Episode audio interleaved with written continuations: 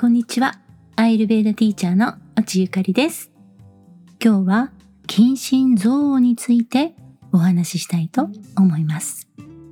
ところで、皆さんは映画は好きですか？私は映画は大好きで、洋画も邦画もよく見ます。特に好きなジャンルは SF ものやサスペンスもの。想像力を刺激される作品を好んで見ています。で、少し昔の作品なんですけれども、渥美清さん主演の男はつらいよという作品を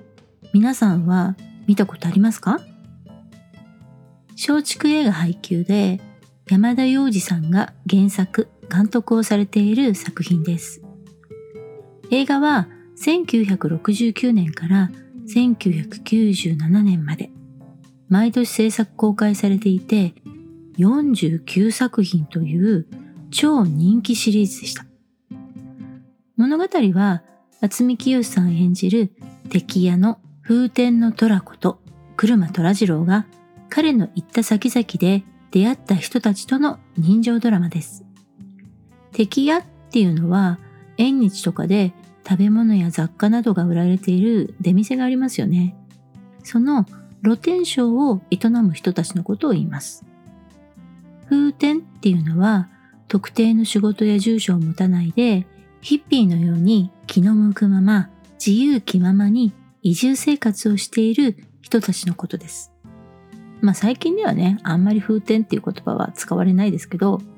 私が子供の頃の、まあ1970年代っていうのは、まあ風天っていうと、なんかこう、不良っっていうようなね、そういうこう、ふらふらしている人たちみたいな、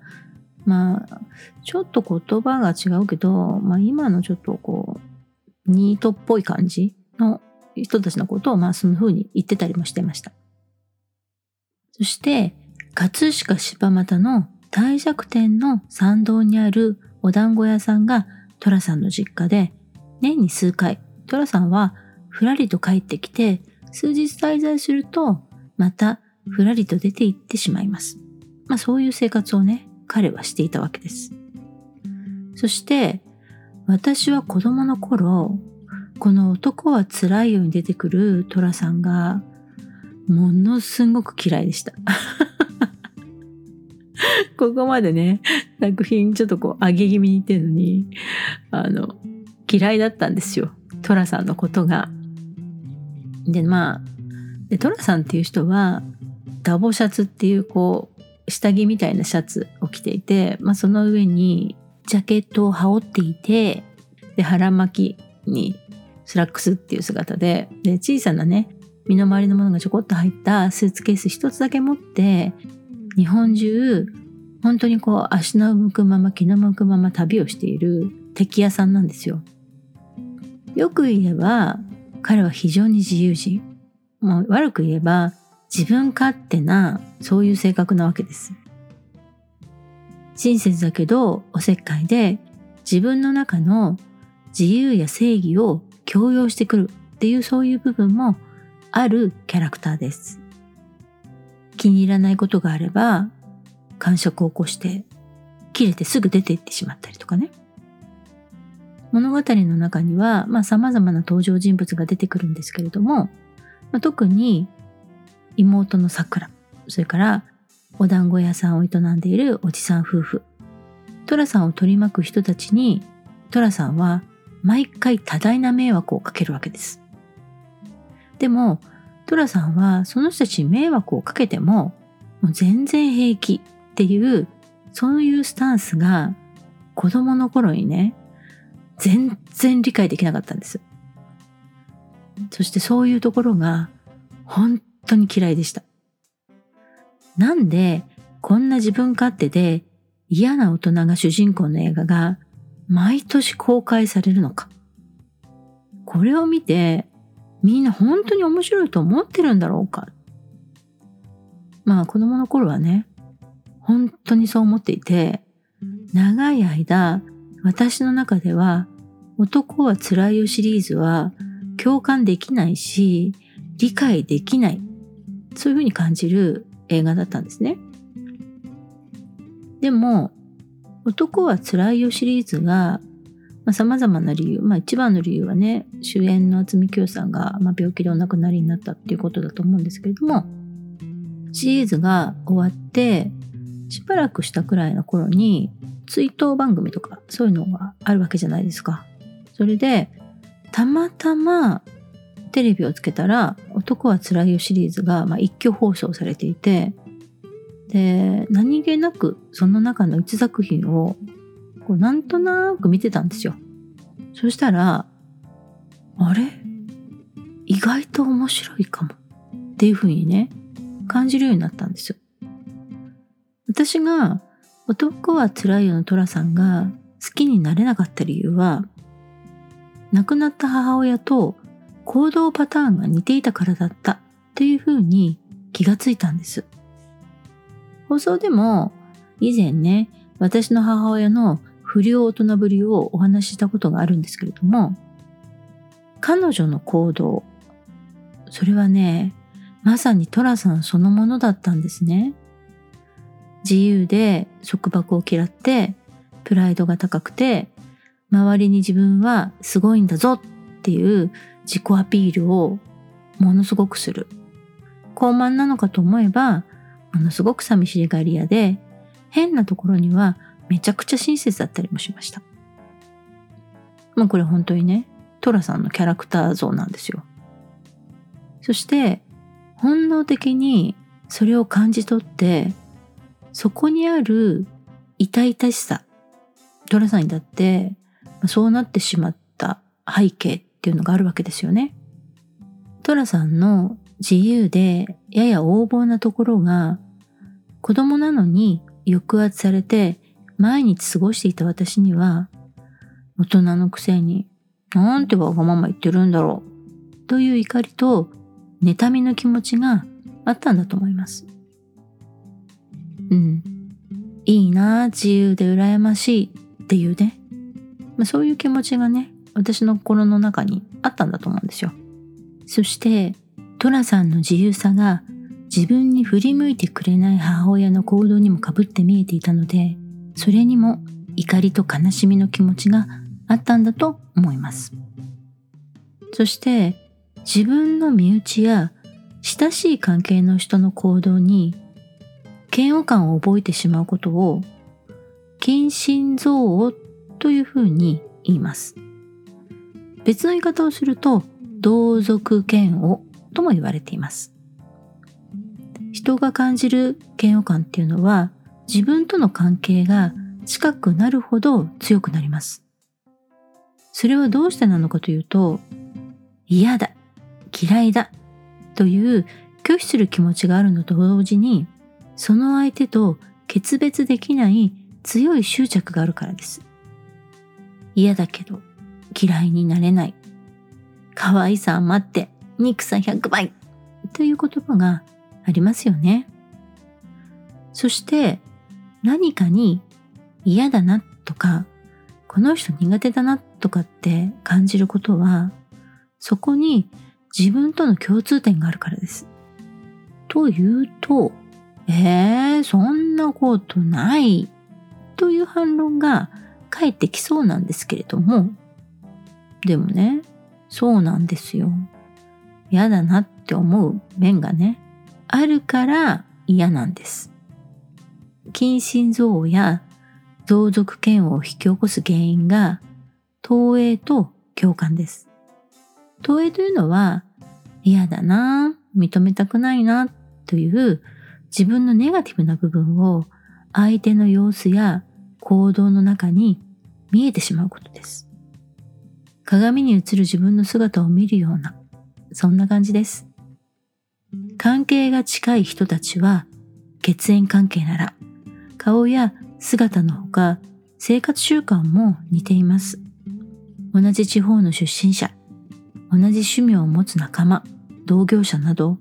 あるカテゴリーの中に属する人たちには、同じような考えや行動することが多いですよね。家族などは言葉にしなくても分かり合える部分をたくさん持っています。だからこそ理解もしやすいし仲良くもなるんですけれども、同時に自分が抑圧しているネガティブなところが見えてしまうこともあります。自分が恥ずかしいって思っている部分、自分の醜いと思っている部分、人は不快だと感じるものは避けたいと感じます。見たくないし、聞きたくないし、感じたくないという防衛本能が働きます。でも、自分の行動は気をつけていても完全にコントロールできるものではありません。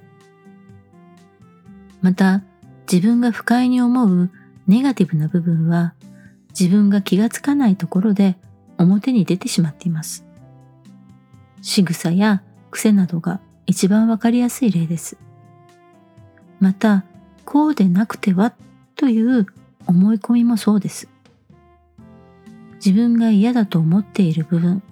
自分は我慢したりコントロールしているのに、この人はなんでそれをするんだ？気にしている部分は良いと思っているものでも良くないと思っていることでもそれに強い関心があるので嫌が王でも目についてしまいます。これが自分がいいと感じているものでそれを見つけたらあ、ラッキー自分はついてるというふうに喜べますがネガティブと感じていることならなんだよもう恥ずかしいって思わないのかな本当嫌という気持ちになります。身内と感じる相手であれば、こういうふうにいてほしいという自分の理想も相手に求めてしまうからです。自分の親なんだから、夫なんだから、恋人なんだから、子供なんだから、友達なんだから。自分にとって特別感があればあるほど自分の中にあるネガティブな部分を相手に感じてしまうと強い嫌悪感が生まれてしまいます。そして同じ行動や考えを持つということはそこに競争心や嫉妬心も生まれます。誰かと比較される、比較してしまう。そういう環境は向上心や努力するという気持ちも上げてくれますが、それがうまくいかない、足りていないというふうに感じると、満たされていない、叶えることができないという気持ちから嫉妬心が生まれます。すると、それを叶えている相手が憎たらしく感じてしまいます。これも同族嫌悪です。兄弟やクラスメート、職場の仲間など比較されることが多いと起こることが多くて、関係が深ければ根深いものになってしまいます。さて、話を男は辛いよのトラさんにちょっと戻しますね。私がなぜ男は辛いよを面白いと感じられるようになったのか。これは一つは近親憎悪の対象であった母親の死です。主人公のトラさんの行動の中に母親の行動が重なり、その嫌だと感じる面だけが私の感情に不愉快という反応をさせていたからです。私自身も様々な経験をして、たくさんの痛みや喜びを体験することで、自分の中にある自己嫌悪や嫉妬心などを少しずつ手放せて、自分自身を嫌だなと感じていた時よりも自分を受け入れられるようになったことで、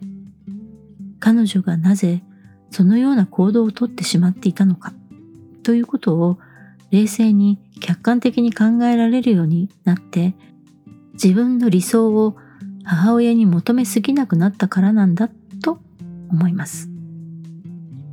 私はピッタなのでどうしても自分のこうでなくてはならないこうあるべきという自分も他人もコントロールしたいという気持ちが強く働いてしまいます。そしてそれに伴ってライバル心や嫉妬心も起こしやすくなります。カパなら自分は人よりも劣っているかもしれない。行動も遅いし、理解する力も遅い。愚鈍だと周りから思われてるかもしれない。辛い、悔しい、恨めしいという重たく沈んだ気持ちを強く働かせてしまいます。バータなら、ああ、もう、この感覚が嫌だ。自分の今この時に感じる不快感を与えてくるこの人が嫌。不快感や不安や恐怖で思考がまとまらなくなって、それによって体調もバランスを崩して耳鳴り、不眠、頭痛、体の痛みなどの不定収素が起こりやすくなってしまいます。では、どうしたら近親憎悪、同族嫌悪を克服することができるのか。一番最初に行うことは自分自身に問いかけてみることです。なぜこの人を不快だと思うのか。嫌な相手と自分が似ているとは誰も受け入れたくはないことなんですけれども、自分自身を見つめ直してみることで、相手に不愉快だと感じていることと全く同じではないけれど似たようなところはあるということが見つかるかもしれません。そしてその似ていて嫌だなと感じる部分をまずは受け止めてみましょう。この受け止めるということは理解するというところまでいかなくてもいいです。あ、こういうところが私あるんだなっていう感じでも最初は十分です。なかなか難しいことなんですけれども、人は完璧ではありません。いい部分もあれば、そうでない部分も必ずあります。そして、自分が嫌だなって感じている人は、なぜこういう行動をとってしまうのか？なぜこんなことを言ってしまうのか？ということを相手の立場に立って考えてみましょう。これは同時に自分はなぜこういうことをしてしまうのか？ということも同時に考えることができるからです。自分はこういうふうに言われたり、こういうことをされたら、こういう気持ちになってしまい、こういう反応が出てしまう。相手の立場で考えたら、それを自分に置き換えて考えることで、ああ、そっか。こうされたら、確かにこういうふうに思っちゃうよね。という気づきが生まれます。近親憎悪という感情は自分の繁栄なので、一呼吸置いて冷静に観察することで自分の克服するべき課題と受け入れるべき価値観を見つけることができます。男は辛いよという作品には様々な悩みを抱えた人たちが登場して、おせっかい焼きの寅さんがその悩みに向き合い、悩みを持った人たちは彼と関わることで自分が欲しかった結果を手に入れるというお話です。子供の頃嫌いだった寅さん。でも、たくさんの経験をして、人は皆誰もが苦しみを抱えている。悩んで、泣いて、ある時は人に迷惑をかけてしまうこともある。でも、苦しいと感じている問題から逃げちゃダメだよ。一緒に考えよう。そういうふうに寄り添ってくれる人がいる。トラさんはそういう人なんだなって思います。大人になってそのことに気がついて、改めて男は辛いよシリーズを見ると、トラさんの自由気ままさは、やれやれってそういうふうに思う部分は確かにまだあるんですけれども、人と向き合い、見捨てないという姿にそうだよね。向き合うことで初めて理解しようという扉が開かれるんだなって、そういうふうに思います。男は辛いよシリーズ、気持ちが少し弱ってしまっている時、誰かすごく嫌な人がいる。嫌だなと感じたことがある。鼻につくことがある。鼻につくようなことをする人がいる。そういう気持ちを持ってしまった時、一作品見てみるのもいいかもしれません。ということで今日のお話はこの辺で終わります。もっと人の心の奥深いところを知りたいと思った方は、ぜひぜひアイルベーダ心理学講座受けに来てくださいね。もうちょっと詳しく、シャドウっていうのはね、とか、そういうのをね、同社に合わせて説明したりします。講習の情報は、ホームページと番組専用の LINE にてお知らせしています。ホームページ、LINE 公式への登録リンクは、エピソードの説明のところに載せていますので、そちらを見ていただけたらと思います。また、私のモノローグやアイルベイドのエピソードを聞きに来てもらえたら嬉しいです。それではまた次回の放送でお会いしましょう。